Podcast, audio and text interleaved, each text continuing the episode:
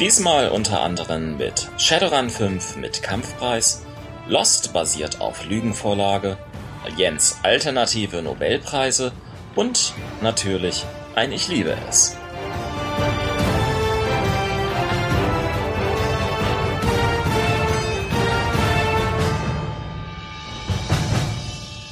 Dies ist ausgespielt mit den nicht nur Rollenspielen Nachrichten Oktober 2013. Im Studio ist Ron, ich fange jetzt einfach mal mit mir selber an, dann vergessen wir uns wieder am Schluss, aber auch noch andere Leute. Wer zum Beispiel? Roland? Du hast was im Mund. Ich weiß. Entschuldigung. Haben die anderen aber auch. Nein, habe ich nicht. Ich bin Sambra. Mir tut jetzt fast leid, dass ich nichts im Mund habe. Ich heiße Jens. Fangen wir an. Rollenspiele. Shadowrun 5 mit Kampfpreis. Zur Spiele erscheint jetzt im Oktober die fünfte Edition vom Cyberpunk plus Magie Rollenspiel Shadowrun, auch auf Deutsch. Pegasus kündigte nun an, dass unter dem neuen Motto Alles hat seinen Preis das neue Regelwerk gerade einmal 19,95 Euro kosten soll. Wie viel? Für 19,95 Euro? Ich habe ich hab jetzt mal akustisch die Reaktion der Community darauf dargestellt. Für diesen Preis bekommt man immerhin 488 Seiten vollfarbig in einen Hardcover und auch noch zwei Lesebändchen. Auf Papier aus NVA-Restbeständen gedruckt. Genau. Alternativ kann man auch für 49,95 eine auf 1000 Exemplare limitierte Sonderausgabe mit wattierten Cover, Hochprägung und UV-Lackdruck ähm, erwerben, das noch dazu auf hochwertigerem Papier gedruckt werden soll. Da, ja. Da müsste man ja ganz schön bescheuert sein, um sich das zu kaufen, oder? Die große Frage ist, wie bekommt Pegasus diesen Kampfpreis eigentlich hin? Also sind es die NSA-Restbestände, aus denen, auf denen das gedruckt wird? NVA. NVA? Ja. ja, gut, das ist fast das Gleiche. Stimmt, die NSA macht nichts mehr mit Papier. Die machen nichts mehr mit Papier, ne?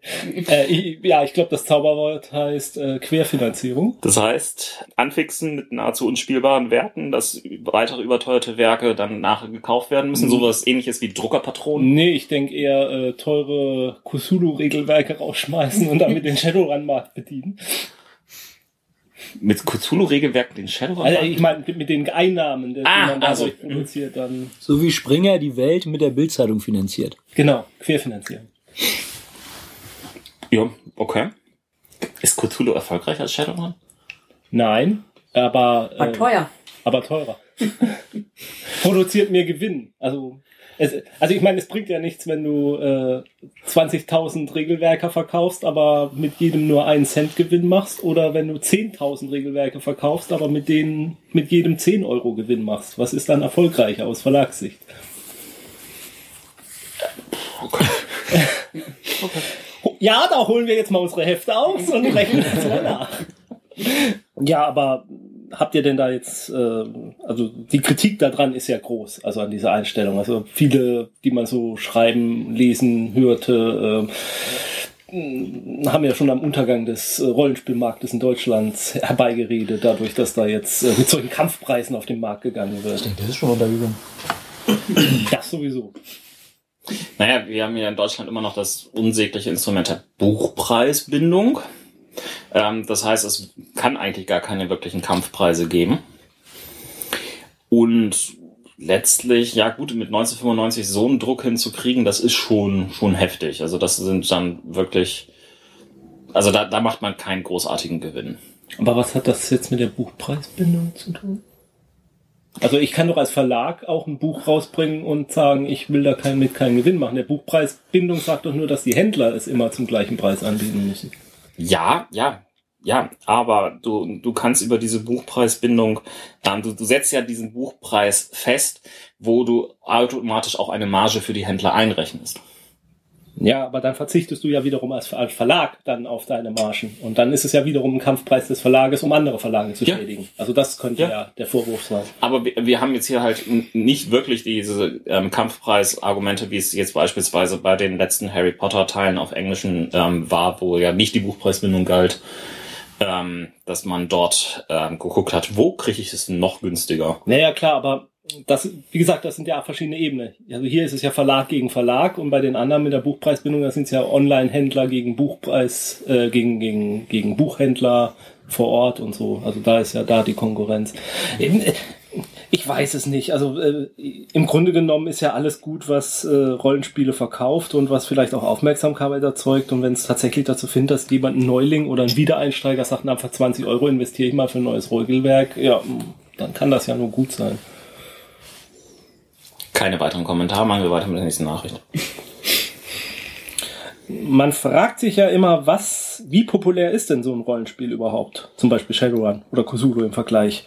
Und die Webseite N-World bietet jetzt das Hot Roleplaying Games an. Das ist ein Tool, was laut Aussage der Seite ähm, 1000 Webseiten verfolgt und mit Hilfe eines geheimen Algorithmus eine Rangliste erstellt, der derzeit zumindest in der englischsprachigen Rollenspiel-Community am häufigsten erwähnten Rollenspiele.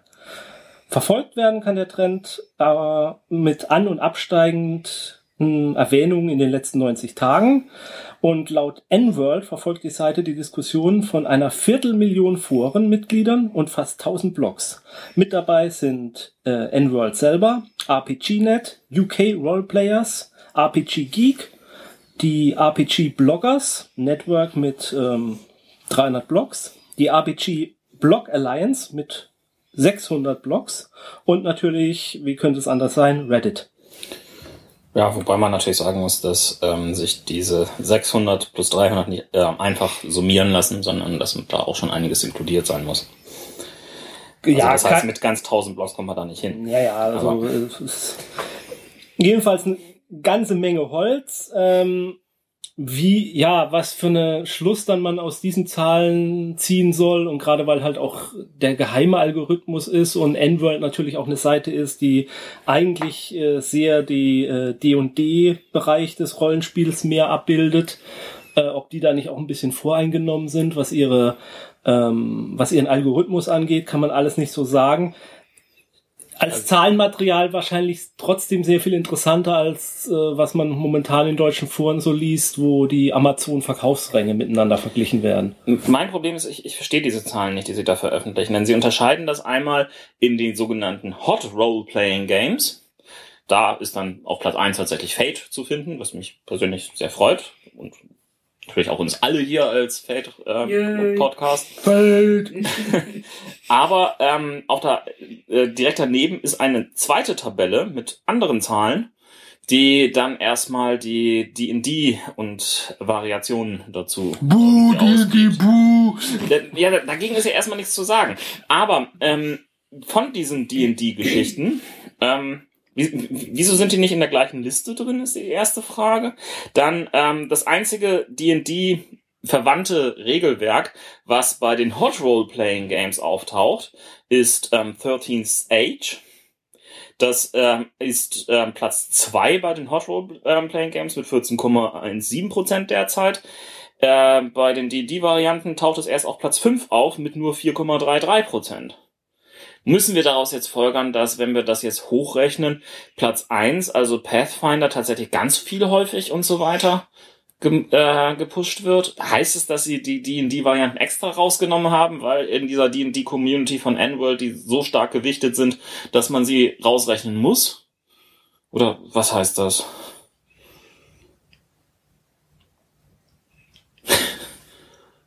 Okay. Betroffenes. Schweigen. Wir können es dir nicht sagen. Äh, äh, das ist ja das Problem von all diesen Aussagen und Zahlen. Solange die sagen, sie haben einen, äh, wir, wir können den Algorithmus, mit dem sie das überprüfen, nicht äh, nachvollziehen. Ähm, die, wenn man sich so die Seite selber anguckt und was sie selber drüber aussagen, ist es halt nicht viel, äh, wo- woraus man Rückschlüsse ziehen kann. Das Interessanteste einfach daran, ähm, und äh, das wird sich dann eben auch erst ergeben, wenn das Ding tatsächlich eine Weile läuft, ist ja den Langzeittrend zu verfolgen. Ob bestimmte, ob es Aufsteiger und Absteiger gibt und ob bestimmte Nachrichten oder bestimmte neue Veröffentlichungen von Editionen, ob die in dieser Reihenfolge was verändern. Die Rangfolge an sich mh, finde ich im Grunde genommen uninteressant und ganz ehrlich, ich finde solche Rangfolgen, was Rollenspiele angeht, sowieso komplett irgendwo uninteressant. solange das Rollenspiel veröffentlicht wird und ich mir das Material kaufen kann oder irgendwie zulegen kann und ich es dann Leute finde, die das mit mir spielen, ist mir doch egal, wie populär das ist und ob jetzt Fate populärer ist als 13 Age oder Numenera oder umgekehrt, ändert ja an meiner Rollenspielerfahrung nicht unbedingt was. Doch, Fate ist besser. Ja, gut, Okay. wenn, man, wenn, man, wenn man das für sein Selbstwertgefühl braucht, okay. Die zweite Auflage vom Savage World Grundregelwerk wird mehr oder weniger ge- gecrowdfundet. Als große Fanfinanzierungsaktion, wie der Verlag das nennt. Seit 26.09. findet man auf der extra dafür eingerichteten Webseite alle relevanten Infos. Der Verlag sagt dazu Folgendes. Wer jetzt ein simples Crowdfunding erwartet, liegt nur zum Teil richtig. Die Fanfinanzierung ist viel mehr als das. Sie lässt euch das Programm der kommenden Monate weitgehend bestimmen und macht euch zu Verlagsdirektoren des Spiels. Nachdem allerdings eine erste Umfrage über weitere Produkte der gesamten Öffentlichkeit und nicht eben nur den Crowdfundern zugänglich gemacht wurde, hagelte es deswegen Proteste. Der Verlag ruderte nun zurück und beschränkt künftig diese Entscheidung tatsächlich nur auf den internen Kreis der Unterstützer. Den Input aus der öffentlichen Umfrage will man aber dennoch nutzen und künftig auch solche Umfragen etwas länger als nur 24 Stunden anbieten. Die Kurznachrichten. Paizo auf Erfolgskurs. Der amerikanische Rollenspielverlag hat seinen Umsatz von 2009 auf 2012 um gut 150 Prozent auf 11,2 Millionen US-Dollar steigern können. Auch konnten in dem Zeitraum gleich 17 neue Jobs geschafft werden. Derzeit zählt der Verlag also 42 Angestellte. Dungeons and Dragons bei den Filmen wird weiter geklagt. Wir hatten schon mal Berichte darüber, dass äh, Wizard of the Coast eine Produktionsfirma namens Sweet Pie Entertainment verklagt hat, weil nämlich Wizards of the Coast gerne mit Universal einen Film machen würde und Sweet Pie plant einen Kinofilm mit Warner Brothers. Jetzt hat Sweet Pie einfach zurückgeklagt. Also wir haben jetzt zwei Klagen am Laufen über zwei Kinofilme, von denen, solange die Klagen laufen, wahrscheinlich keiner erscheinen wird, was man nun als gute oder auch als schlechte Nachricht werten kann. Monte Cook Games kündigt neue Kickstarter-Kampagne an. Die äh, erfolgreichen Macher der Numenera-Kampagne haben dein neues Kickstarter-Rollenspiel angekündigt. Bisher ist nur der Titel bekannt, The Strange. Und es wird die gleichen Regeln oder die gleiche Regel-Engine wie Numenera benutzen, das äh, Cypher-System.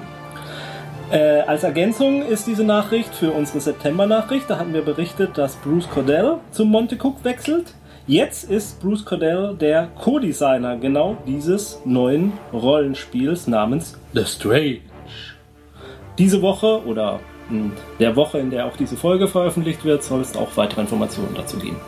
Deutscher Spielepreis. Am 17.09. sind die äh, Gewinner des Deutschen Spielepreises bekannt gegeben worden und den Hauptpreis hat das Spiel Terra Mystica gewonnen von Helga He, nee, von Helge Ostertag und Jens Rögemüller aus dem Feuerland Spielverlag. Der Gewinner des Deutschen Kinderspielepreises wurde Kakerlakak von Peter Paul Jopen aus dem Ravensburger Verlag. Und schließlich der Gewinner der Goldenen Feder 2013, dem Wanderpreis der Stadt Essen, für das Spiel mit der Vorbild für, für Spiele mit vorbildlichen Regeln ist die Paläste von Carrara von Wolfgang Kramer und Michael Kiesling von Hans im Glück Verlag. Dominion wieder in Deutschland. Nachdem Rio Grande Games die Lizenzierung von Dominion beim Hans im Glück Verlag beendete, war lange Zeit offen, wie künftig das Spiel des Jahres 2009 weiter hierzulande zu bekommen sein würde. Jetzt ist klar, Rio Grande verlegte selbst mit ASS Altenburger als hierzulande etablierten Vertriebspartner. Rechtzeitig zur Spiel erscheint so eine neue Auflage. Und auch die mittlerweile siebte oder achte Erweiterung, je nachdem wie man zählt, die Gilden soll dann zur Verfügung stehen. Die Cover-Illustration, die Michael Menzel für die deutsche Ausgabe erstellt hat, bleibt jedoch bei Hans im Glück rechtlich gesehen. Zur Spiel erscheint das Basisspiel daher mit neuen Illustrationen als Special Edition, was sich aber wohl nur auf Cover und auf die Geld- und Fluchkarten bezieht. Das Cover ziert nun jedenfalls die bisherige US-Variante. Filme.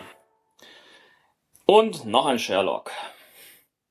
Die BBC-Serie hat ja derzeit schon die dritte Staffel eigentlich abgedreht. Elementary ist bei CBS besser als von vielen befürchtet. Robert Downey Jr. hat auch bereits zwei Abenteuer auf der Kinoleinwand hinter sich. Man kann also sagen, Sherlock Holmes ist über ein Jahrhundert nach seiner Erstveröffentlichung immer noch einer der beliebtesten Romanhelden überhaupt. Jetzt. Naja, Film- und Serienhelden jetzt. Okay. Jedenfalls kommt jetzt eine weitere Interpretation dazu. Und noch dazu eine, die interessant sein kann. Denn Gandalf selbst, also Sir Ian McKellen, schlüpft in die ikonische Rolle. Als lange pensionierter Detektiv lebt Sherlock hierbei zurückgezogen auf den Land in Sussex. Seinen legendären Verstand macht aber immer noch ein alter Fall zu schaffen, den er vor 50 Jahren nicht lösen konnte und an den er sich auch nur noch bruchstückhaft erinnert.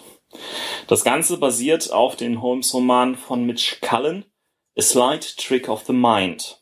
Gedreht wird nächsten April in Großbritannien. Das ist dieser Film, wo er unter Alzheimer dann leidet oder noch irgendeine Krankheit hat, ne? Also Geist, nee, nicht Geisteskrankheit, also Erinnerungsverlust halt auch verbunden ist. Ne? Mhm. Und Bienen züchten muss er natürlich. Und Bienen züchten, ja klar. Er hat sich jetzt auch deswegen auf dem Land in Sussex genau. zurückgezogen. Das ist die offizielle Geschichte, dass er Bienenzucht betreibt, wenn er in Pensionierung ist. Tja, Hat der Doll so gesagt, dann müssen die das auch machen. kann die sich auch daran halten. Das Gegenstück zu Young Sherlock Holmes, was? Stimmt. Guter Punkt. Ne? Der war auch ziemlich schlecht, ne? Oh, eigentlich, eigentlich War das, nicht war noch- Steven, war das Steven Spielberg-Film sogar? ich glaube, Das kann sogar sein. Also ich fand ihn damals gar nicht so schlecht, aber ich war noch jung. du wusstest noch nicht, was gut ist. Genau.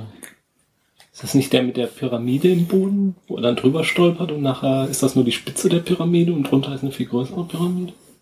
Das kann sein. An die Szene kann ich jetzt nicht Okay. erinnern. Nächstes Filmprojekt von Ben Zeitlin ist bekannt geworden.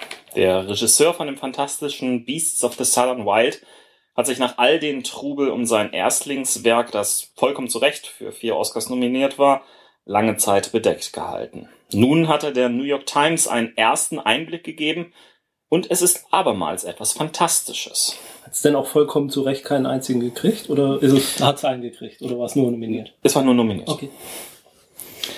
Nur nominiert. Hm. Ich kann nichts dazu sagen, ich habe den Film nie gesehen. Ja, aber wer für sein Erstlingswerk äh, Nur als nominiert. Regisseur nominiert wird, das ist schon Ich will nicht wissen, wie enttäuscht seine Eltern waren. Die haben ihn bestimmt enterbt. Ich zitiere. Der neue Film handelt von einem jungen Mädchen, das in ein verstecktes Ökosystem gekidnappt wird, in dem ein Stammeskrieg über eine Art Pollen wütet, das die Beziehung zwischen Altern und Zeit zerbricht. Dabei folgt es der Freundschaft und Liebe zwischen ihr und einem Jungen, die, während sie in die Jugend heraus und wieder hineingewirbelt werden, erleben, wie das Ökosystem um sie herum in die Zerstörung driftet. Ehrlich gesagt, hätte mir das irgendein anderer Regisseur als Ben Zeitlin irgendwie vorgesetzt, hätte ich gedacht, okay, was hast du geraucht? Das ist schon sehr abgedreht. Aber wer Beast of the Southern Wild gesehen hat, wer es noch nicht gesehen hat, nachholen. Wirklich guter Film. Weiß. Nur nominiert. Wie großartig das werden wird. Harry Potter und sein Prequel ohne ihn. Es waren sieben Bücher plus zwei fiktive Schulbücher und ein Märchenbuch. Das hat J.K. Rowlings im Potterverse geschrieben. Und sie hat immer klar gemacht, dass sie nicht mehr darin schreiben werde. Mit diesem Vorsatz bricht sie jetzt zumindest etwas. Es wird nämlich nun eine Prequel-Serie geben, allerdings nicht in Buchform, sondern gleich als Filme. Rowling selbst wird deren Drehbücher schreiben, basierend auf ihrem ausgedachten Schulbuch, fantastische Tierwesen und wo sie zu finden sind. Dies wurde Outtime von ihr, Intime von durch Scamander geschrieben und dieser soll dann auch der Protagonist der neuen Filmreihe sein.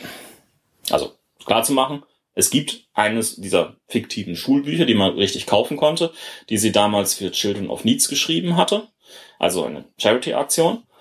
Und darauf basiert sie ihre Filmreihe. Ich habe es ja sogar im Regal stehen, das fällt mir gerade auf. Angesiedelt ist das Ganze knapp 70 Jahre vor Harry Potter überhaupt erst geboren wurde und umgeht damit halt auch die Todesser und Voldemort komplett. Neben dem Film wird es natürlich auch Merchandising, Videospiele und neue Inhalte für Rowlings Internetseite Pottermore geben. Es gibt wieder Potter. Ich bin, glaube ich, der Einzige, der hier sowohl die Bücher geliebt hat und auch die Filme, oder? Den Film habe ich gesehen. Oh, ja, okay. Also ich will jetzt nichts Schlechtes darüber sagen. Wir warten, bis Tochter alt genug ist. Na gut, dann könnt ihr gleich alle auf einmal. Nein, könnt ihr nicht. Sollte das im Jahreswechsel so machen, dass auch ein bisschen mitwachsen. Bücher werden immer dunkler. Ach, meine Tochter ist so morbide. Also, Macht das auch nichts. mehr. Wem sie das wohl hat. Die Kurznachrichten. Pixar ohne Film 2014. Eigentlich sollte The Good Dinosaur nächstes Jahr in die Kinos kommen, aber Pixar hat sich von dessen Regisseur Bob Peterson aufgrund kreativer Differenzen getrennt. Das hatten wir ja schon in der letzten Folge berichtet. Jetzt wurde auch noch der geplante Starttermin um gleich ein ganzes Jahr verschoben. 2014 bleibt damit erstmals seit langem ohne einen Pixar-Film. Und auch die eigentlich für 2015 bereits angekündigte Findet Nemo-Fortsetzung, Findet Dory, ist um ein Jahr nach hinten gewandert. Collider spekuliert nun, ob Pixar stattdessen Pete Doctors Film Inside Out vorziehen könnte. Und ähm, in dem Zusammenhang für die Freunde der gepflegten Verschwörungstheorie wollen wir kurz noch auf die große Pixar-Verschwörung hinweisen, wonach alle bisherigen Pixar-Filme im selben Universum spielen und durch eine ja, epische Zeitschleife verbunden sind. Pixar dementiert natürlich, aber das haben wir von denen nicht anders erwartet. Disney trennt sich von Jerry Bruckheimer. 2014 oder besser gesagt Ende 2014 läuft der sogenannte Erstzugriff-Deal zwischen Bruckheimer und Disney aus und er wird nur nach Willen beider Seiten nicht mehr verlängert. Disney hat noch genügend andere große Kino-Franchises, die derzeit hoffnungsvoller erscheinen, während Bruckheimer gerne mehr erwachsenere Filme machen möchte, als das im Mickey Mouse Studio möglich ist. Die Zeit, die Zeiten, als von Bruckheimer produzierte Filme garantierte Kassenschlager waren, sind jedenfalls wohl eindeutig vorbei. Zuletzt musste Disney mit dem Flop The Lone Ranger einen Verlust von angeblich gut 190 Millionen US-Dollar abschreiben und hat auch den nächsten Pirates of the Caribbean Teil von Sommer 2014 auf Sommer 2015 verschoben. Dies kommt allerdings in einem allgemein schwierigen Jahr für Bruckheimer, nachdem auch seine CSI-TV-Flotte bis auf das Mutterschiff Las Vegas gekentert ist und im neuen TV-Jahr lediglich eine weitere neue Dramaserie, nämlich Hostages für CBS, produziert werden konnte. Naja, wird aber trotzdem nicht am Hungertuch nagen. Neil Marshall soll Trollhunter Remake übernehmen. Der norwegische Found-Footage-Film Trollhunter von André Öfredal aus dem Jahre 2010 war nicht nur ein Überraschungshit auf dem Fantasy Filmfest, sondern auch im normalen Kino. Und wie alle erfolgreichen Filme bekommt nun auch dieser ein US-Remake verpasst. Immerhin haben sie mit Neil Marshall einen guten Regisseur gefunden, der sich bereits für Genrefilme wie The Descent, Centurion und Dog Soldiers verantwortlich zeichnet. Er hat übrigens auch die Blackwater-Folge von Game of Thrones eindrucksvoll inszeniert und wird deswegen auch die neunte Folge der vierten Staffel realisieren. Man weiß ja von Game of Thrones, die neunten Folgen sind immer die Gänsehautfolgen. Ja, es könnte sein, wo Dream stirbt. Spoiler! Besser spät als nie. J.J. Abrams bedauert seine Lensflares. Die massive Kritik an seinem Lieblingseffekt hat ihn wohl zum Nachdenken bewegt. Er verspricht, seine Sucht fürderhin zu bekämpfen. Ich zitiere, über, äh, die Übersetzung äh, stammt von Roberts and Dragons. Ich weiß, dass viele sich darüber beschweren, aber manchmal, wenn ich an einer Einstellung arbeite, denke ich, das könnte so cool aussehen mit Linsenreflexion. Aber ja, ich übertreibe es und entschuldige mich dafür. Mir ist das mittlerweile sehr bewusst. Als ich meiner Frau eine der ersten Schnittfassungen von Into Darkness zeigte, sagte sie während einer Szene, ich kann überhaupt nicht sehen, was passiert. Und ich antwortete, da bin ich wohl durchgedreht. Das war so dämlich. Ich musste ILM bitten, die Reflexionen in einigen Szenen herauszunehmen. Völlig bescheuert, aber der erste Schritt auf dem Weg zur Besserung ist wohl die Erkenntnis, dass man ein Suchtproblem hat. Das lässt hoffen für Star Wars.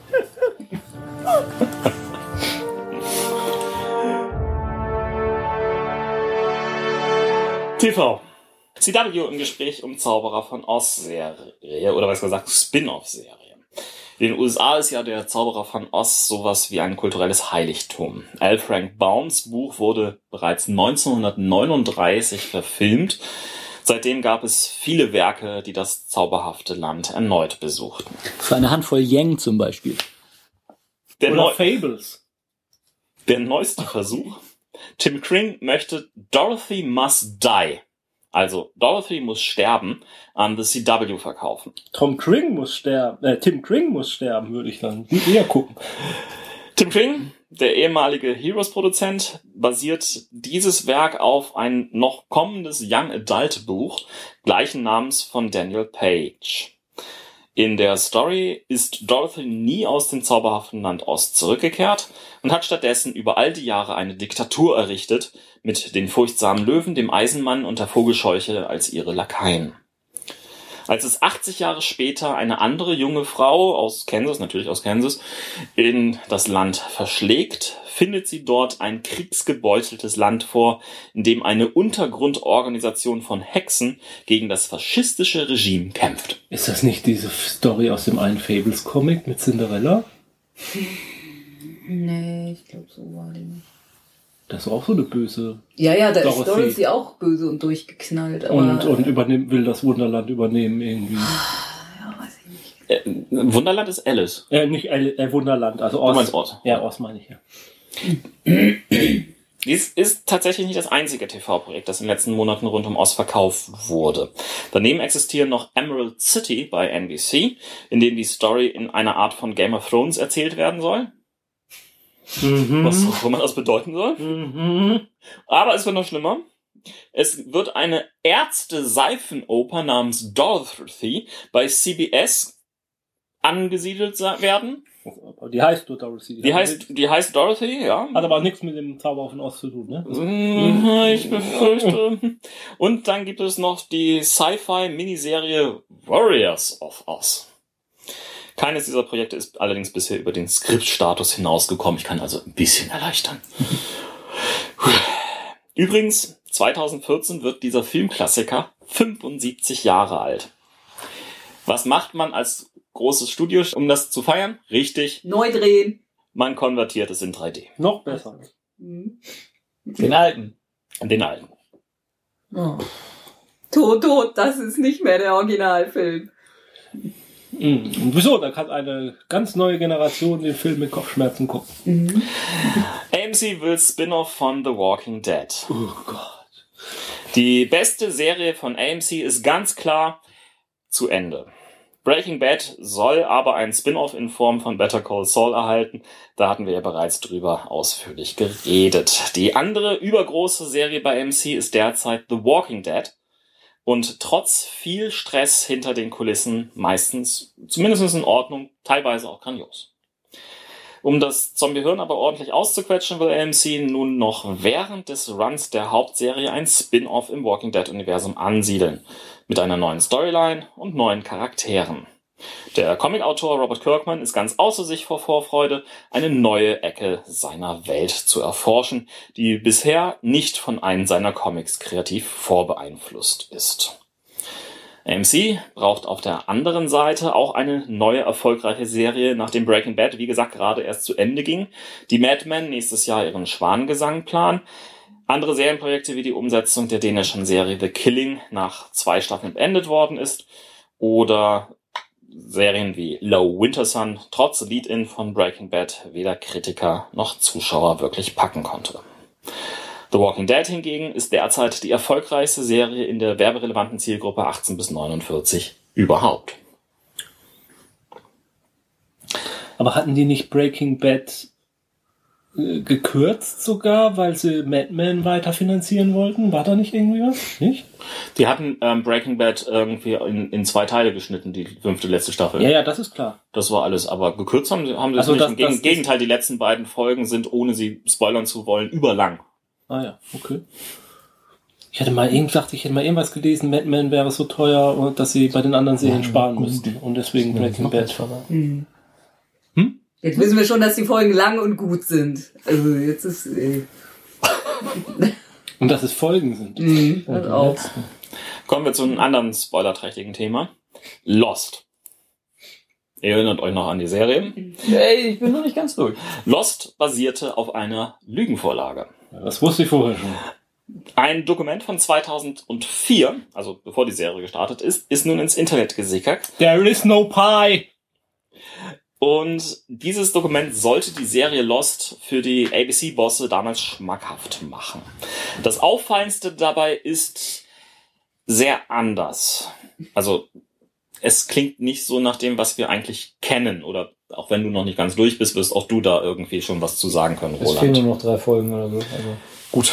Erstens, die Serie wird in sich abgeschlossene Episoden bringen und kein Serial sein. Zuschauer sollen jederzeit einsteigen können. Wieso stimmt doch? Wir verstehen auch nicht weniger als die anderen. Genau. Es geht weiter. Alles in Lost soll eine wissenschaftlich fundierte Erklärung aufweisen. Dabei wollen sie sich an den Roman von Michael Crichton orientieren.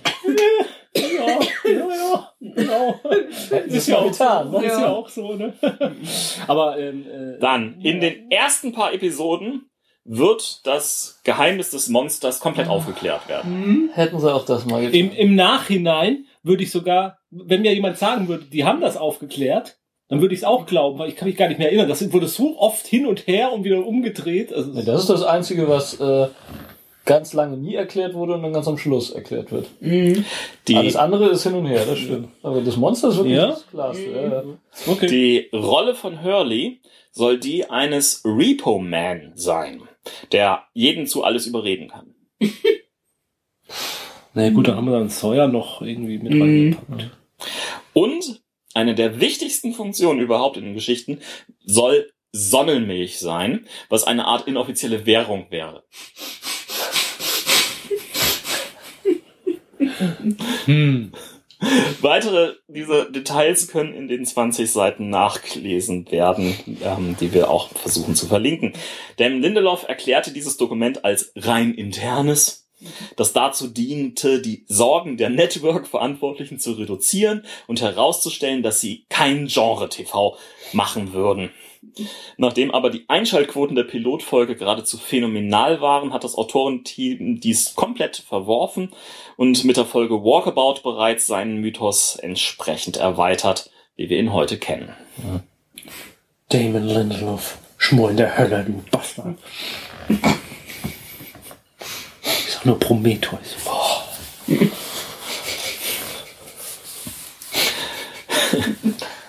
Die Kurznachrichten. True Blood endet nach siebter Staffel. Juhu! Die Vampir-Serie war ein ordentlicher Erfolg für HBO. Erschaffer Alan Ball hat sich aber schon länger anderen Aufgaben gewidmet und die Serie anderen überlassen. Mittlerweile wurden die Staffeln auch zunehmend verwirrender und daher gibt es nun die letzten zehn Folgen im nächsten Sommer in den USA. Kurz, im August 2014 werden bestimmt einige blutige Tränen fließen. Berg abermals neu besetzt. Die Rolle des Mountain, Sir Graham Clegane, in der TV-Serie Game of Thrones wurde bereits einmal zwischen der ersten und zweiten Staffel umbesetzt. Nun erneut. Die Rolle soll jetzt der gerade einmal 24-jährige Isländer Hafbjörn Björnsson übernehmen. Der hat dazu als Strongman sicherlich die richtige Figur. Noch ist unklar, ob er nur als Körperdouble auftreten soll oder auch Text sprechen soll. Dank des Helms, den der Charakter ikonischerweise sehr meistens trägt, ist beides problemlos möglich. The Leftovers bekommt erst einmal 10 Folgen. Damon Lindelofs neues Serienprojekt nach Lost hat HBO offenbar gut genug gefallen, sodass jetzt 10 Episoden in Auftrag gegeben worden sind. In der Serie fand der Tag des jüngsten Gerichts statt und all diejenigen, die nicht abgeholt worden sind, wundern sich nun, wo all die anderen plötzlich hin sind. Es wird wissenschaftliche Erklärungen dafür geben. Elkin kauft Rechte an The Expanse Buchreihe. Leviathan erwacht ist nur der erste Band einer recht erfolgreichen Science-Fiction-Buchreihe von James S. A. Corey. Nun hat Elkin Enter Das ist aber ein Künstlername, es sind zwei Autoren eigentlich. Wollte ich nur mal erwähnt haben. Okay. Unter anderem der, äh, einer der Mitarbeiter von George R. R. Martin. Nun hat Elkin Entertainment sich die Rechte an der Reihe gesichert. Elkin war bisher vorrangig allerdings im Filmgeschäft nur tätig gewesen. Die Connections reichen aber, um als Autoren Marcus, äh, nee, Mark Fergus und Hawk Ostby zu gewinnen. Beide haben bereits viele Drehbücher gemeinsam geschrieben, unter anderem für Children of Men, Cowboys and Aliens sowie für Iron Man. George R. Martin ist auch zwei Autoren. George R. und John Noble geht zu Sleepy Hollow. Der wohl seltsamste, aber gleichzeitig faszinierendste und quotentechnisch erfolgreiche Serienneustart dieser Saison, Sleepy Hollow. Ich weiß, das Ding hatte ich gedisst, aber es ist tatsächlich besser, als man erwartet hatte. Bekommt hochkarätige Unterstützung. John Noble, bekannt als Denethor in der Herr der Ringe-Verfilmung und vor allen Dingen als exzentrischer Wissenschaftler Walter in Fringe, wird zum Cast noch in dieser Staffel dazustoßen und in der Rolle eines zurückgezogenen lebenden Mannes mit übernatürlichen Kräften schlüpfen. ZDF glaubt nicht mehr an Götter wie wir. Sie sind gut versteckt, aber es gibt sie, kleine Serienperlen im deutschen Fernsehen. Die göttliche Comedy-Serie Götter wie wir wird aber nun nicht fortgesetzt, was auch daran liegt, dass es den Sender, auf den sie lief, also ZDF Kultur, demnächst gar nicht mehr geben wird. Er wird eingestellt. Dabei stimmten die Quoten, die DVD verkaufte sich gut und es gab Nominierungen für den Grimme-Preis sowie den Gewinn des Deutschen Fernsehpreises. das muss denen schrecklich Angst gemacht haben. Oh mein Gott, wir haben eine Serie gemacht, die lauft. Was ist nur falsch gelaufen? Schnell, weg damit. Ruft das Krisenteam zusammen. Auf der anderen Seite gab es natürlich von vielen ähm, überchristlichen Organisationen große Proteste dagegen, aber Mit dem ZDF zum Beispiel. Constantine als Serie bei NBC. Das ist mal eine Serie, mit der Christliche keine Probleme hat. Es gab bereits eine recht, naja, umstrittene Verfilmung mit Keanu Reeves in der Hauptrolle. Jetzt hat sich NBC zu der Finanzierung einer TV-Serie entschlossen und hat sich selbst eine Vertragsstrafe auferlegt, falls sie doch nicht realisiert wird. Das ist durchaus etwas, was man häufiger im Serienbusiness in den USA findet. Klingt aber auch sehr christlich irgendwie. Selbstkasteien. Und dahinter Aber hat das jemals jemand sich selbst dann bezahlt, die Strafe? Was? Wenn er dann doch nicht umgesetzt hat? wie sich selbst bezahlt. Ja, hä? Ich verpflichte mich selber, eine Serie zu machen und bestrafe mich selber mit meinem eigenen Geld. Nein, nein, nein, nein. Du, ich glaube, du weißt nicht genau, wie das Serienbusiness da funktioniert. Ähm, NBC macht, macht, macht, keine, macht keine Serien Was selber, hast du getan? schalt ihn aus, schalt ihn aus! sondern, sondern vergibt Aufträge an andere Produktionsfirmen. Und an diese kriegen dann Firma würdet ihr... Ja, Ähm, weiter geht's. Okay. Verstanden. Entschuldigung. Dahinter steckt jedenfalls The Mentalist-Produzent David Carone und Autor David S. Goya, der sich bereits für Nolans Batman-Trilogie und Man of Steel verantwortlich zeigte, aber auch Superhelden-Serienerfahrung mit Blade und Da Vinci's Demons hat. John Constantine ist Magier im Kampf gegen das Übernatürliche, Protagonist einer eigenen, mittlerweile nach ihm benannten DC New 52 Comic-Reihe, welche die über 25 Jahre laufende Serie Hellblazer ablöste. Der Charakter wurde sogar einst von Alan Moore als Nebenfigur in der Reihe Swamp Thing erschaffen. Broadchurch Remake bekommt denselben Hauptdarsteller. David Tennant hat den britischen Überraschungshit Broadchurch entscheidend geprägt. Schon länger ist bekannt, dass es ein Remake geben soll. Jetzt wird offenbar, dass sie wohl doch nahezu den identischen Plot wiederholen wollen und dazu auch denselben Ermittler am Set haben wollen. David Tennant wird dieselbe Rolle auch im US-Remake spielen, nur mit einem amerikanischen Akzent. Ob Tennant auch in der geplanten zweiten Staffel der UK-Serie wieder auftaucht, ist derzeit noch unbekannt. Wo wir gerade bei einem Doktor sind, das 50-Jahres-Special von Doctor Who wird weltweit gleichzeitig übertragen werden. In Deutschland wird es der Pay-TV-Sender Fox machen.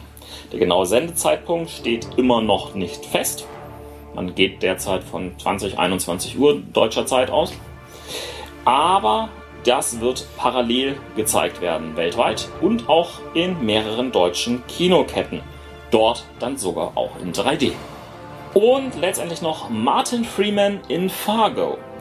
Der Hobbit- und Sherlock-Darsteller Freeman will in der FX-Miniseries Fargo mitspielen. Die zehnteilige Serie spinnt die Geschichten aus dem gleichnamigen Coen-Brüder-Film von 1996. So alt ist der Film schon. Mit einem anderen Fall weiter. Er behält aber den Tonfall und das Setting von Minnesota bei. Freeman schlüpft dabei in die Rolle des Lester Nygaard, der lose auf William H. Macys Rolle Jerry Lundegaard aus dem Film basieren soll.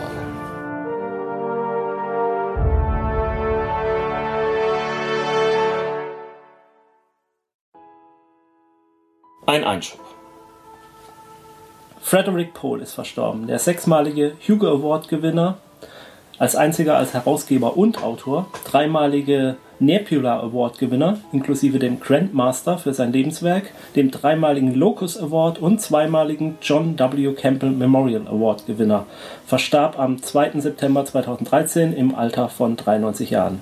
Zu seinen bekanntesten Werken gehört sicherlich die Gateway-Reihe, für die er auch einen Hugo Award gewonnen hat. Außerdem verstorben Hagi Evers, Evers prägte über Jahrzehnte hinweg die, das Perry-Roden-Universum. Er schrieb quasi seine eigene Perry-Roden-Serie, indem er immer wieder eigene Völker und Planeten und vor allem Charaktere einbrachte.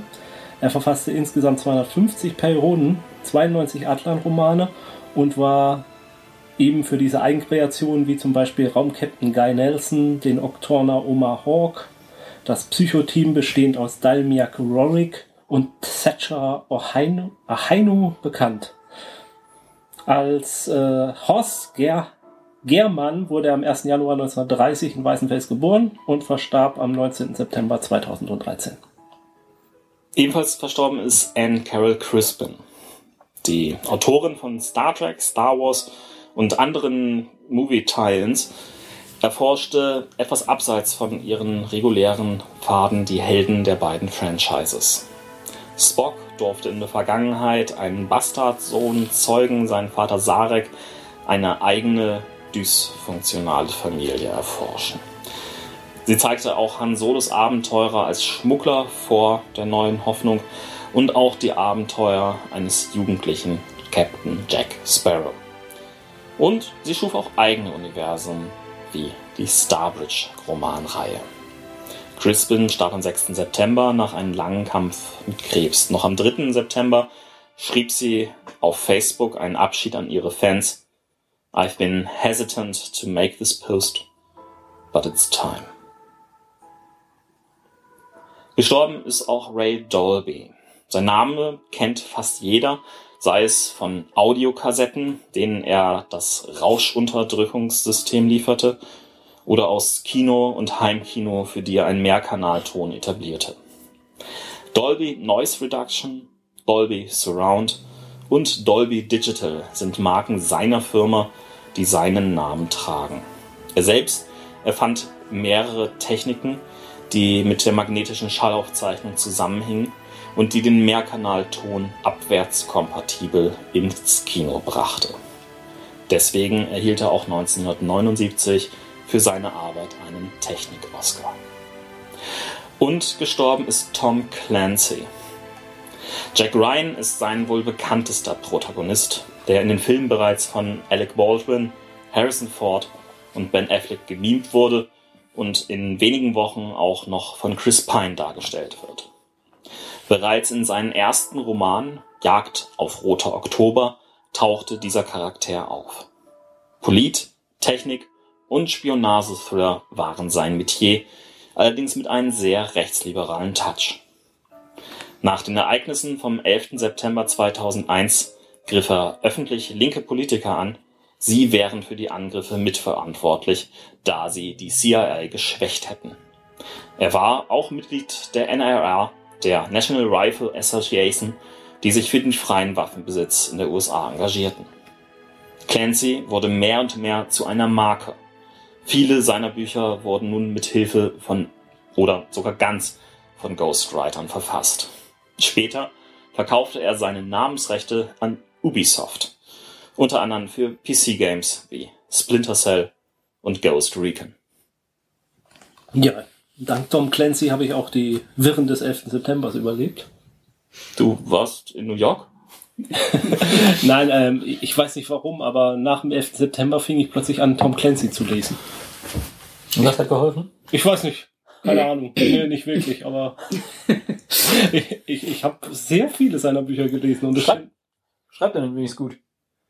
Ah, er beschreibt gut äh, so Hightech-Kampfszenen, also so U-Boot-Kampf äh, oder oder oder der Kampf zwischen Flugzeugen oder Panzerkampf oder so. Also mein, mein sein Lieblingsroman von ihm ist ähm, äh, im Sturm oder der Sturm. Ich weiß nicht, er schildert eine fiktive Geschichte eines konventionellen Krieges zwischen der NATO und der äh, dem Warschauer Pakt. Mhm. Und das ist, das ist echt, äh, habe ich mit Genuss gelesen. Ich weiß, das ist total ähm, nicht PC und, und rechter Kram irgendwo oder so, aber immer unterhaltsam gewesen. Da sind wir schon fast bei Asterix.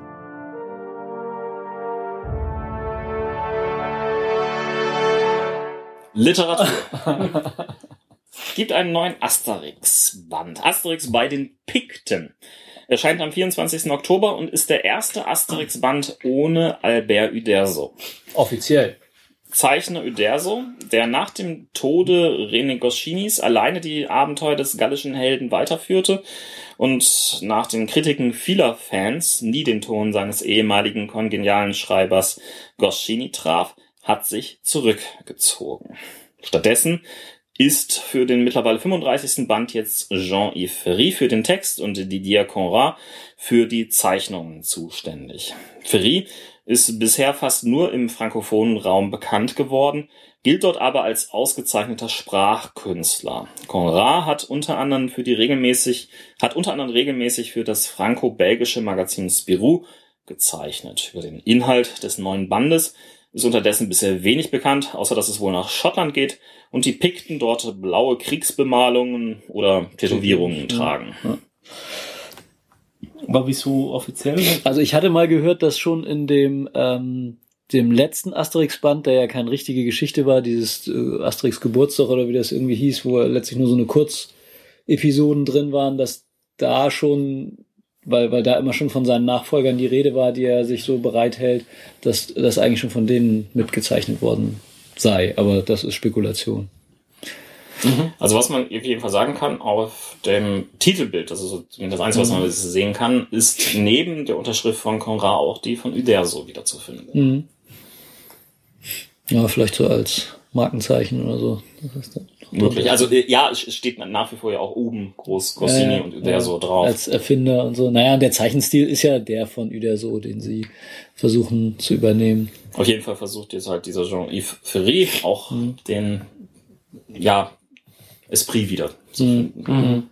Ja, ich meine, im Zweifel, wenn ich es irgendwo liegen sehe, nehme ich es dann vielleicht doch mal wieder mit. Also als kleiner Junge war ich natürlich wie viele andere auch ein begeisterter Leser und fand es immer toll. Habe aber auch damals schon gemerkt, ähm, ab, äh, ich weiß gar nicht, der große Graben ist, glaube ich, der erste ohne Ich Goscinny. meine auch. Also, die so Belgier ist Kopf, der letzte, ja. ich glaube, währenddessen ist sogar der Goscinny gestorben und das ist halt so der letzte, der noch irgendwie ganz witzig war und ab da wird's halt immer komischer und auch die, die, der, der Charakter der, der Hauptfiguren verändert sich immer mehr. Der Asterix wurde immer hysterischer und äh, die Selbstironie und, und äh, auch ähm, Fehlbarkeit, die er vielleicht am Anfang noch ein bisschen hatte, die geht da nachher völlig flöten. Er ist eigentlich nur noch hysterisch und weiß nicht, das machte mir dann irgendwann keinen Spaß mehr. Und weiß auch nicht, ob das vielleicht einfach ein ein Comic war, der auch so ein bisschen in seine Zeit passte. Mhm. Ob das alles so, denn letztlich war das ja auch eine ähm, Darstellung dieser Generation ihrer eigenen ja, Jugend und Kindheit. Die Römer waren natürlich die deutschen Besatzer und die Gallier waren natürlich die Resistance und und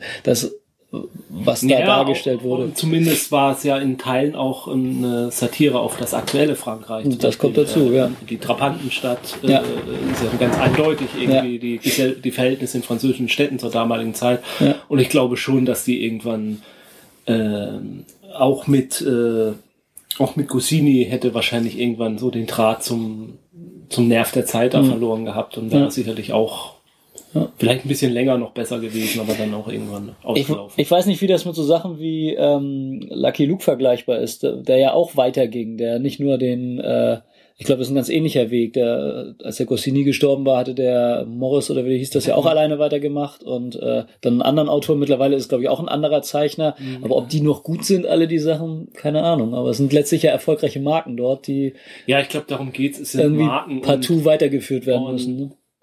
Ich würde mal ganz ehrlich sagen, die sind nie, also, also meiner Meinung nach sind die nie von so einem hohen Niveau runtergefallen. Hm, Also, ja, möglich. ähm, J.J. Abrahams hat äh, vor einiger Zeit, wie Ron in den Vorbereitungen gerade eben so schön gesagt hatte, schon ähm, das Internet getrollt mit äh, zwei Trailern zu einem ominösen Projekt namens S oder The Stranger. Jedenfalls kam recht bald dann heraus, dass es sich dabei um nicht einen Film, nicht ein Kino, äh, dass es nicht ein Film, nicht eine TV-Serie, sondern um ein Buchprojekt handelt. Das Buch heißt S. Punkt, soll im Ende Oktober erscheinen und erdacht ist es von Abrahams und geschrieben von Doug Durst. Äh, Das Buch soll ein ungewöhnliches Format haben. Es erscheint äh, eingeschweißt und enthält Objekte, wie zum Beispiel ein Taschentuch mit äh, Schrift drauf oder ja, mehr ist mehr habe ich bisher nicht rausbekommen, was da noch dabei ist. Also ein Buch mit Gimmick einfach. Äh, die Handlung folgt der Konversation von Eric und Jennifer, die sich auf den Seiten eines wiederum fiktiven Romanes Nachrichten zukommen lassen. Der fiktive Roman ist angeblich 1940 geschrieben worden und ähm, Ist halt nur eine Grundlage, wo dann die, die beiden Protagonisten was drumherum kritzeln. Genau, also du hast an diesem Buch, also du hast quasi diesen Roman von 1940, schlägst ihn auf und dann findest du da immer wieder handschriftliche Notizen äh, mit Nachrichten zwischen den beiden. Äh, Abrams beschreibt den Roman als eine Mystery-Geschichte und auch gleichzeitig eine Liebesgeschichte, was ja bei dem Austausch zwischen Eric und Jennifer irgendwo nahe liegt schon. Ja, weiß nicht, macht neugierig natürlich, ist alles, denke ich, auch eine Frage des Preises. Denn in dem Aufmachung und Format muss man mal schauen, was äh, da die Händler von ha für haben wollen. Also ich, ich weiß noch, als das erste Lost Tie-In ähm, Buch erschien, was unheimlich gehypt worden ist und man unbedingt lesen musste, um irgendwie noch mehr zu verstehen über diese ganze Welt, was ich dann auch endlich gelesen hatte und wo ich dann einfach feststellte, was? Okay. Das spielt jetzt irgendwie in, in Pennys Firma, aber das war alles. Danke. Gut. Machen wir weiter. Not Penny's Firm.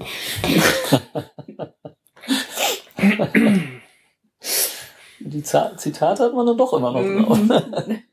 Die Kurznachrichten. Gaiman kehrt mit Miracle Man zu Marvel zurück.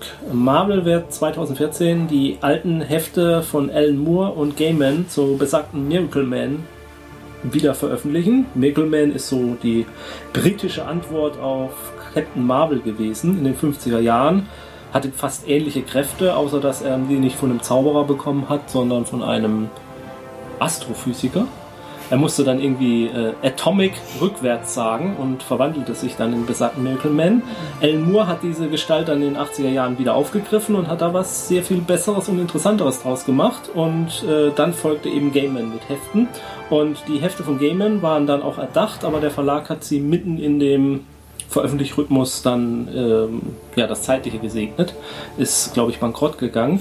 Und äh, die Rechte an Miracle Man waren ein Kampf zwischen Gaiman und Todd McFarlane und Marvel und was weiß ich, wer noch alles beteiligt wird. Aber jetzt 2014 sollen die alten auch veröffentlicht werden und Gaiman wird dann auch seine nie veröffentlichten Hefte weiterschreiben und es sollen dann eben noch fortlaufende neue Hefte erscheinen. Kimota? Kimota, genau. Und ist was passiert? Ja, im Gegensatz zu Shazam. Eben. Auch nichts passiert, verdammt. äh, Lois Lane erhält eigene Comicserie? Fragezeichen. Äh, das deutet jedenfalls der Verleger Dan Didio auf dem Panel beim New York Comic Con an. Es war ein Panel zum anlässlich des 75-jährigen Jubiläums von Superman. Und äh, es wurde eben gesagt, dass ja nicht nur, dass das 75-jährige Jubiläum von Clark Kent Superman ist, sondern eben auch von Lois Lane. Und man sich durchaus vorstellen könnte, dass auch mal ihr Name auf dem Titel eines Comics auftaucht. Und nicht nur der von Superman eben. Da freut ihr euch, oder? Ich habe momentan die Fresse voll von dies. Komm zu Marvel, komm zu uns. ähm, Altmeister kehrt zu den Zombies zurück. George Romero schreibt ein neues Comic. Und wie könnte es anders sein? Es geht um Zom nee, um Zombies, habe ich hier geschrieben. Nee, es geht um Zombies. Romero hat seit 2009 und dem Film Survival of the Dead sich aus dem Zombie-Business zurückgezogen. Jetzt kehrt er eben mit einer 15-teiligen Serie bei Marvel zurück. Und äh, was erstmal ungewöhnlich ist, auf dem der, die, das Titelbild der ersten Ausgabe ist schon bekannt und darauf ist zu sehen, wie ein Vampir einem Zombie in den Hals beißt. Also Oh Gott. Es wird noch mehr geben als nur Zombies. Außerdem hat anlässlich des New York Comic Cons äh, hat Romero auch nochmal sein, äh, wurde gefragt, was er denn von den schnellen Zombies hält, die Hollywood momentan äh, auf den Markt bringt. Und Romero antwortet nur ganz einfach: Zombies don't run. Also haben wir jetzt The Walking True Blood. Ja, ich, ich habe schon mal vor längerer Zeit von einer Comicserie gehört, wo ähm, Vampire quasi die letzten Menschen vor den Zombies beschützen und sie sich als Herde halten, weil sie ja sonst auch ihre Nahrungsgrundlage verlieren würden. Das, das macht so viel Sinn. Aber das hat jetzt nichts mit der hier zu tun. Okay. Und äh, dann noch Serenity fliegt wieder. Joss Whedon kündigt neue Fernsehserie an. Nein, Quatsch. Quatsch. Dark Horse Comics kündigt neue Comicserie an. Äh, erzählt werden soll die Geschichte nach dem Kinofilm. Geschrieben von Zack Whedon. Der hat irgendwelche verwandtschaftlichen Beziehungen zu Joss Whedon, was weiß ich denn schon. Und ähm, ja, aus dem Trailer jetzt mal des Buches oder der, An- der Comicreihe. Uh, Malcolm Reynolds' crew shook the verse to its core when the, they laid bare the crimes against humanity undertaken by the sinister government, the Alliance. Always outlaws, Mel, a very pregnant Zoe, new pilot River Tam, and the other surviving crew members are in greater danger than ever. And everyone's asking the same question. Oh, ich, ich, mir mir fällt gerade auf, dieser Teaser-Text enthält Spoiler. Tja, Ja, Egal, was ist denn nun die Frage? Ich weiß ja nicht, steht da nicht. das ist ja der Witz. Die Frage ist, was ist die Frage? Offensichtlich. Ich habe sie nicht gefunden. Aber jeder stellt die gleiche Frage. machen wir weiter. Wissenschaft! Auch 2013 ist wieder mein Lieblingspreis verliehen worden. Der Ig Nobelpreis. Juhu! Forschung und Studien, die einen erst zum Lachen und dann zum Nachdenken bringen, zeichnet der Ig Nobelpreis aus. Ig Nobel ist übrigens äh, Wortspiel, also Ig, ignoble auf Französisch unwürdig, schmachvoll, schändlich. Oder im Englischen ignorable. Ja, Kann man einfach ignorieren. Können wir die nächste Nachricht machen? Nein, können wir nicht. ignorieren. Der Preis wird seit 1991 von der Zeitschrift Annals of Improbable Research vergeben.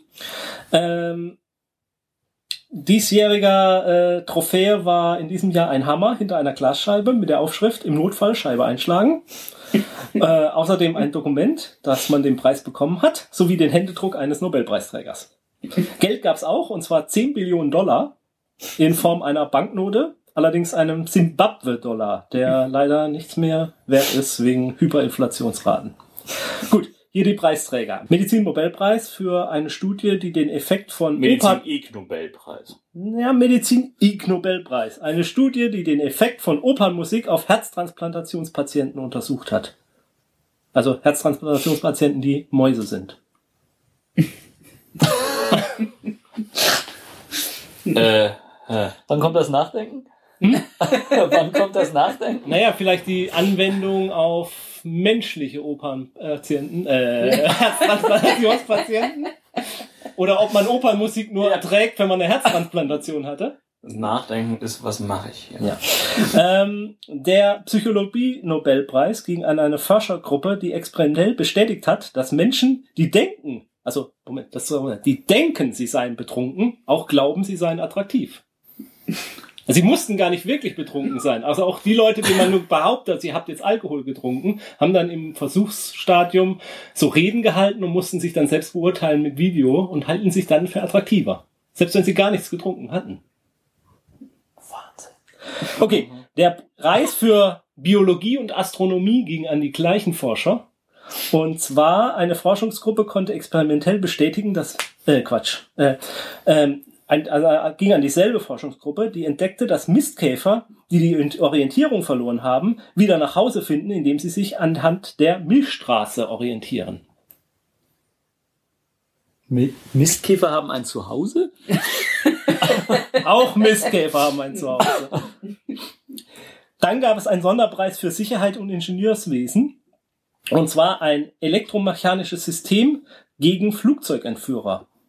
Äh, Es ist eine patentierte Methode, lässt einen Entführer zunächst durch eine Falltür stürzen, schnürt ihn in ein Gebinde ein, um ihn dann durch die speziell installierten Bombenklappen des Flugzeuges abzuwerfen. Schließlich gleitet der Kidnapper per Fallschirm zu Boden, wo ihn bereits per Funk alarmierte Polizisten erwarten. Also, lieber Herr Entführer, können Sie bitte auf dieses X dort treten, bevor ich Ihrer Forderung nachkommen kann? Oh, kein Problem. Und wenn es mehr als einer ist? Ja. Und was ist denn Ihr Kollege, ja, der ist gerade in der Klappe da verschwunden. Da müssen Sie mal gucken. Das ist natürlich richtig toll, wenn irgendwie die Entführung dann bei so einem Transatlantikflug irgendwie stattfindet. Äh, ja, Platsch. Ja, selber schuld. Man muss ja auch wohl keine Flugzeuge entführen.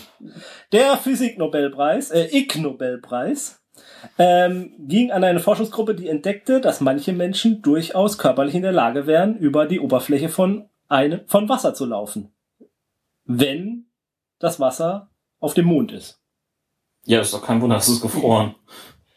Nein, es ging tatsächlich um die Schwerkraft. Also welche Schwerkraftverhältnisse bestehen müssen, damit man tatsächlich ein Mensch in der Lage ist, über eine Wasseroberfläche zu laufen.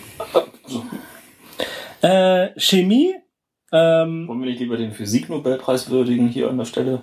Den echten. Immerhin fürs Higgs-Boson, ne? Wen interessiert denn sowas? Stimmt, das haben sie eigentlich bei Lex schon gefunden, ne? außerdem das Higgs-Feld ist viel wichtiger als das Partikel selbst. Achso. Lex Luthor? Nee, mit zwei X. Ach, die, oh, I, ja. Gut. Der Ig-Chemie-Nobelpreis ging an Forscher, die herausgefunden haben, dass der biochemische Prozess, der dahinter steckt, dass Menschen weinen, wenn sie Zwiebel schneiden, viel komplizierter ist, als man bisher vermutet hat. Der Ig-Archäologie-Nobelpreis ging an zwei Forscher, die ähm, ja tote Spitzenmäuse gekocht haben, sie dann im Stück heruntergeschluckt haben, ohne sie zu zerkauen, um dann ihren eigenen Ausscheidungen zu untersuchen und festzustellen, welche Knochen denn nun zersetzt wurden und welche Teile nicht. Was hat das mit Archäologie zu tun? Ja, indem man eben feststellt, äh, wenn man was findet, was tausend Jahre alt ist, von Überresten von Menschen oder so, wo, wie die sich wohl ernährt haben und ob das ein Mensch gewesen sein kann, der das verdaut. Man kann halt Rückschlüsse ziehen. Die haben auf jeden Fall einen Preis für heldenhaften Einsatz verdient. Ja, jetzt kommt aber mein Liebling. Der Ig-Friedensnobelpreis ging an Alexander Luschkatschenko, ähm, dem großartigen Präsidenten und Waisenführer von Weißrussland, äh, der es 2011 seinen Bürgern verboten hat, öffentlich zu applaudieren und dessen Polizei dann einen einarmigen Menschen verhaftet hat, der in der Öffentlichkeit geklatscht hatte. Äh, der Hintergrund, warum er das Klatschen verboten hat, nur ganz kurz. Ähm, es wurde bei äh, den glücklichen Bürgern von Weißrussland äh, zu einer Unsitte, ironisch zu klatschen bei äh, Reden von Lukaschenko, was er sich dann verbeten hat. Ironisches Klatschen ist aber auch so 90er. Dankeschön. Äh, der Ig Nobelpreis für Wahrscheinlichkeit geht an eine Gruppe, die untersucht, äh, die festgestellt hat, je länger eine Kuh sich bereits hingelegt hat, desto wahrscheinlicher ist es, dass sie bald wieder aufsteht. Und zweitens, sobald eine Kuh aufsteht, ist es nicht einfach vorherzusagen, wann sie sich wieder hinlegt. Und schlussendlich der, das ist ein Thema, was wir hier im Podcast schon mal hatten, der äh, Ig Nobelpreis für öffentliche Gesundheit äh, geht an eine Untersuchung äh, mit dem Titel Chirurgische Handhabung einer Epidemie von Penisamputationen in Siam. Die Methode, die die Preisträger empfehlen, gelte allerdings nicht, wenn der amputierte Penis zum Teil von einer Entschuldigung. Die Methode, die den Preisträgern empfehlen, äh, die, die Methode, die die Preisträger empfehlen, gelte allerdings nicht, wenn ein amputierter Penis zum Teil von einer Ente gegessen worden ist. Darf ich noch mal einmal kurz fragen? Nein. Eine Epidemie von Penisamputation. Ja. Eine Epidemie. Es hat sich epidemisch Ja. ausgebreitet. Ja, haben wir drüber berichtet. Haben wir ja, drüber berichtet. Die, die Folge heißt Penisklau in Mittelerde. Ja. Mhm. Bitte jetzt runterladen. Bitte laden Sie jetzt. Cool, war es das mit Wissenschaft? Ah, es war alles bis auf die Kurznachrichten. Dann die Kurznachricht. Der quallenschreddernde Killerroboter. Der sogenannte Jellyfish Elimination Robotic Swarm, abgekürzt JEROS, besteht aus vielen, vielen mehr, also aus Das Spongebob hört. Ja.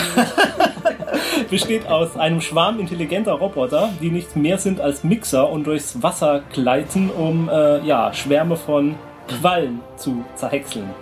Nachdem der Roboter mit einer Kamera das Tier anvisiert hat, fährt auf es zu und mit Hilfe eines Trichters saugt er es ein und zerhäckselt es dann. Ähm, die Testroboter sollen so bis zu 900 Kilogramm Quallen pro Stunde zerkleinern. Aber warum? Weil Quallenepidemie, wenn die so an den Strand schwappen. und- Aber da sind doch die ganzen vielen Kinder, die die Dinger schon zerhexen. Na egal. Aber die können sich ja an den Feuerquallen wehtun. Ja, Genau. Nächste Nachricht. NASA will mit Weltraumspinnen im Weltraum. Äh. NASA will mit Weltraumspinnen im Weltall Antennen und Solarmodule bauen. Wer schreibt diese Nachrichten? Äh, die Entwicklungsfirma Thetas Unlimited Ich denke die NASA. erhielt von der NASA 500.000 Dollar Vertrag, um ihre Spider-Fab-Roboter im Weltall zu bauen. Das sind 3D-Drucker quasi mit Manipulatoren, die dann eben gigantische Netze im All bauen sollen, auf die man dann eben diese Solarmodule oder Antennen befestigen kann.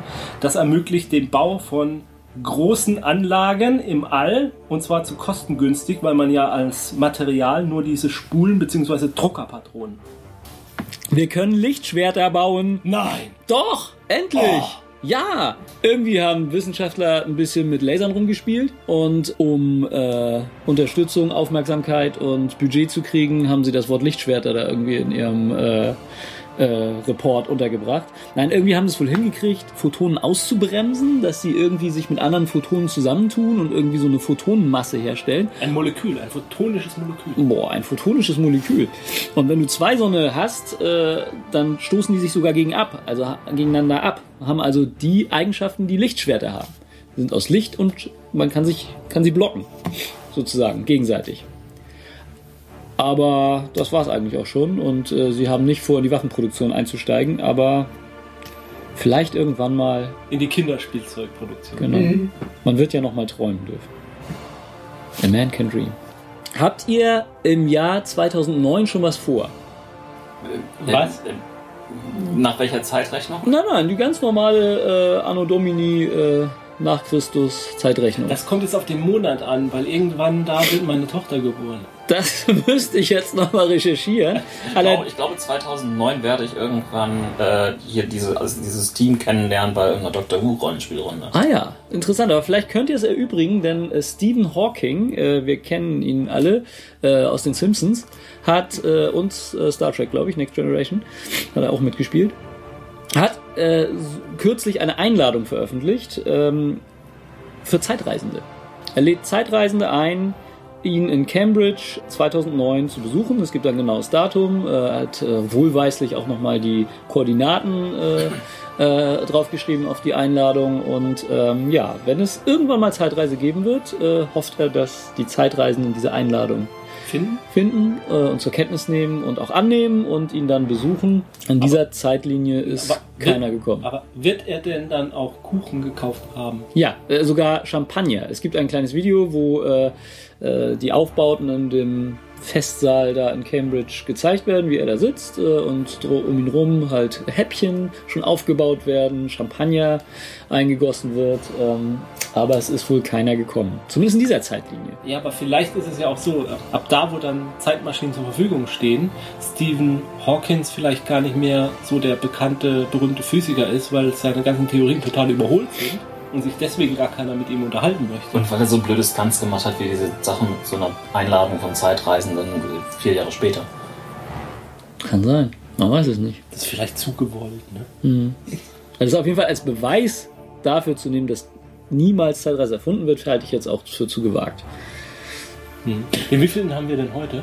Das kommt auf die Ausstrahlung an. Nein, den Aufnahmedatum. Das Aufnahmedatum ist Sonntag, der 13. Oktober 2013. Okay, also, 15.21 Uhr. also ähm, an alle Zeitreisende. Wenn ihr jetzt also in diese Sendung kommen wollt, um zu erzählen, wie das so ist, Zeitreisender zu sein, Wir haben noch Hustensalos. Ja, und ein bisschen Schokolade und Chocolate Getränke Chips. haben wir auch. Ja. Was, wir haben Schokolade? Und, und Ron wird sicherlich auch einen Tee kochen. Wenn jetzt ein Den Zeitreisender- Original ausgespielt Tee. Ja. Äh, also Der ist sehr lecker. Zeitreisender, jetzt ist deine Chance, komme hierher. Wir warten. Aber das müssen wir doch jetzt erst in vier Jahren veröffentlichen. Nö, müssen wir nicht. Kann ja auch. Der kann ja jederzeit vorbeikommen. Genau. Also jederzeit Zeit. jetzt. Ich schenke schon mal was an. Was ist das für ein Geräusch? Das ist die TARDIS, oder?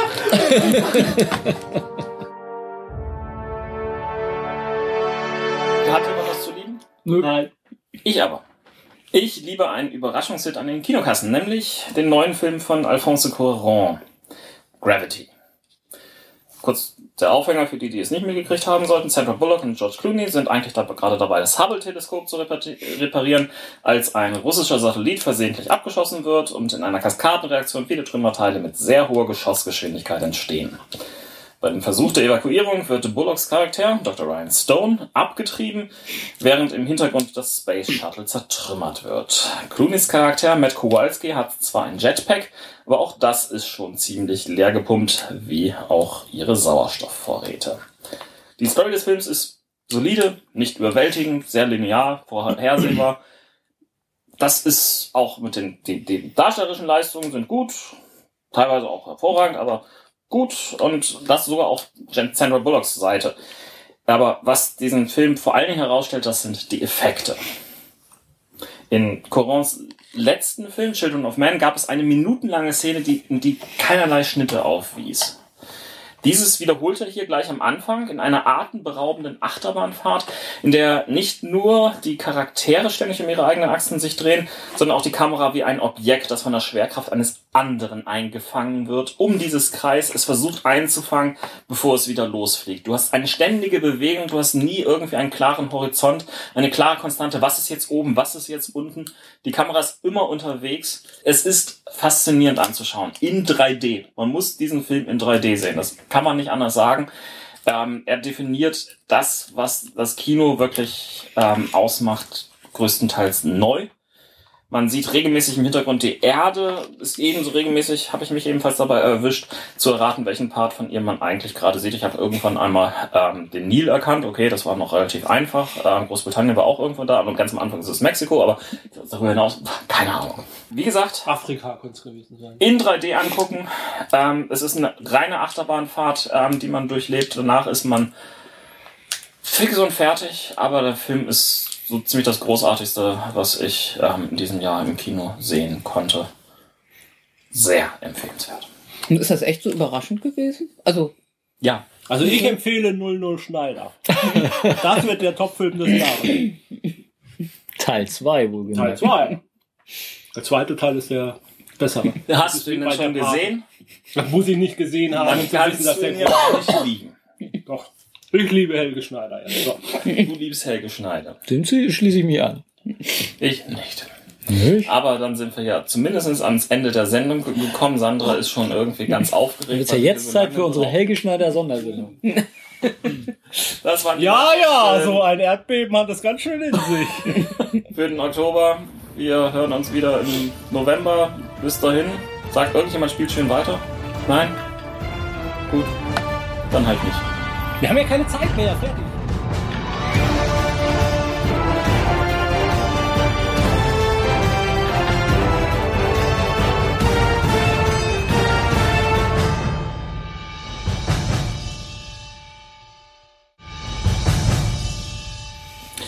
Monte Cook Games kündigt neue Kickstarter-Kampagne an.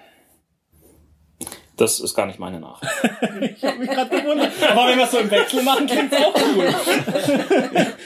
Das könnte man generell machen. Ja. Ja.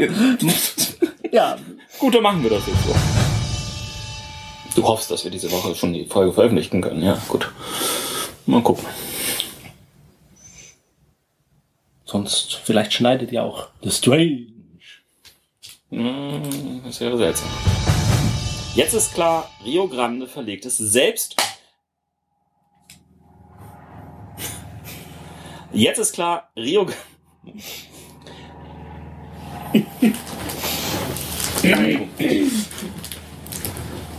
Der Rio Grande Hubschrauber.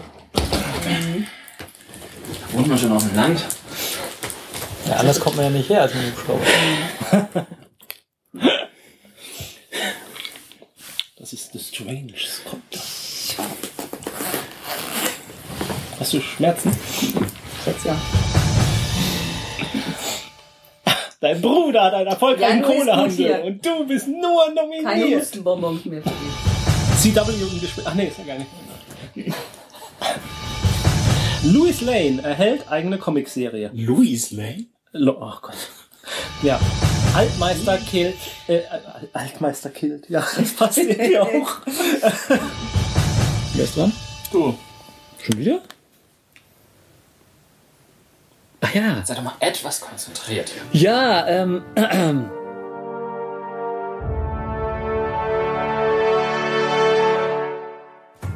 Ein Mann. Eine blaue Box. Zwölf Leben. Eins. You don't understand. I, I knew you wouldn't. Never mind. Zwei. When I say run, run. Drei. I refuse to be worried by a renegade like the Master. Vier. Uh, would you like a jelly, baby? Fünf. Curiosity's always been my downfall. Sechs. I am never wrong. Sieben. Oh, Davros, I am far more than just another Time Lord. Acht. How can you miss me? I'm, I'm easy to find. I'm the guy with two hearts. Neun. Run for your life. Zehn. Track it out with this. This is my timey-wimey detector. Elf. I'm the doctor. Zwölf. Episoden. Dr. Who. Demnächst bei Ausgespielt.